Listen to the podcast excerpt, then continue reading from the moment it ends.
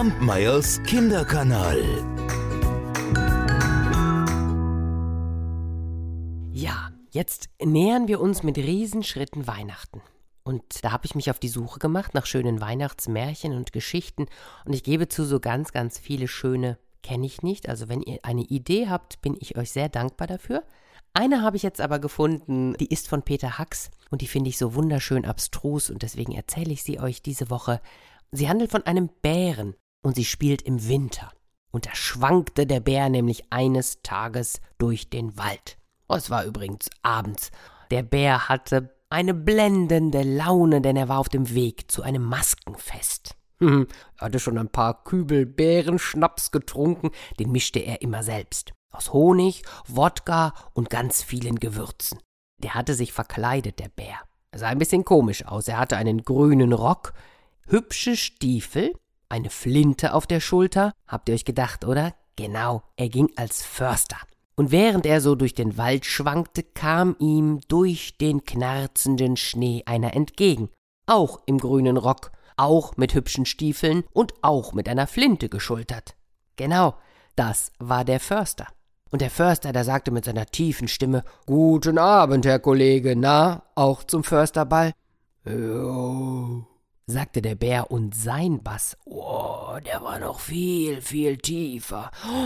Da erschrak der Förster und sagte: Entschuldigung, Entschuldigung, ich wusste nicht, dass Sie der Oberförster sind. Macht nichts, sagte der Bär, fasste dann den Förster unterm Arm, um sich an ihm festzuhalten, und so schwankten sie beide in die Gastwirtschaft, der Krug zum zwölften Ende. Dort sollte der Försterball stattfinden.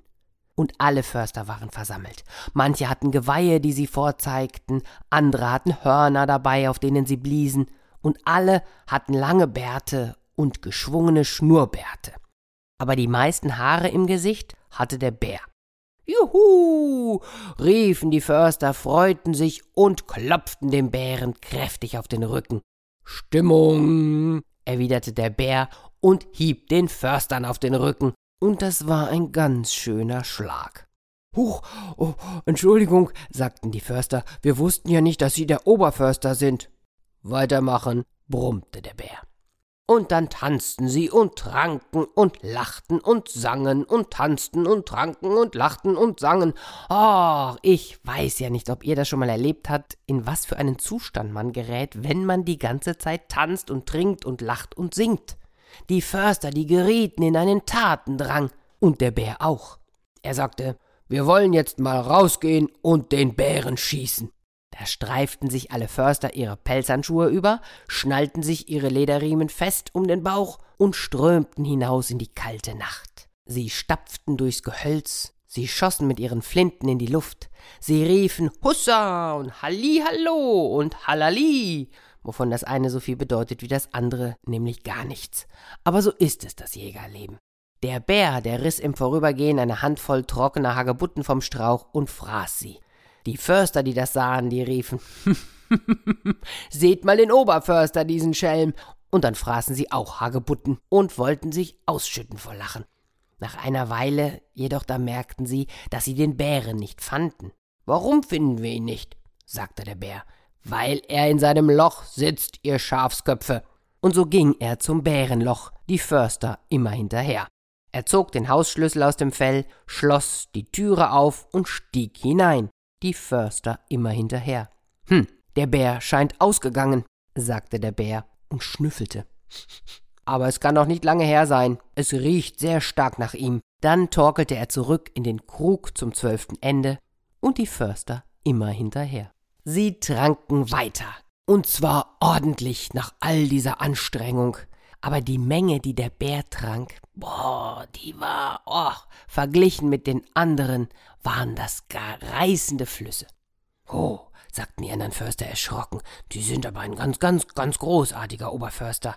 Der Bär, der schaute sie an und sagte, hm, der Bär steckt nicht im Wald und der Bär steckt nicht in seinem Loch. Es bleibt nur eins, er steckt unter uns und hat sich als Förster verkleidet.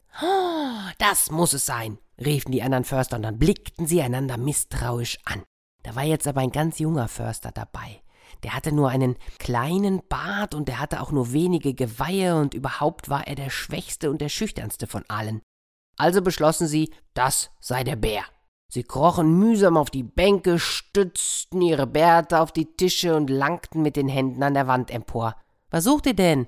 rief der junge Förster. Unsere Flinten. Sie hängen leider an den Haken und sie sind so weit oben.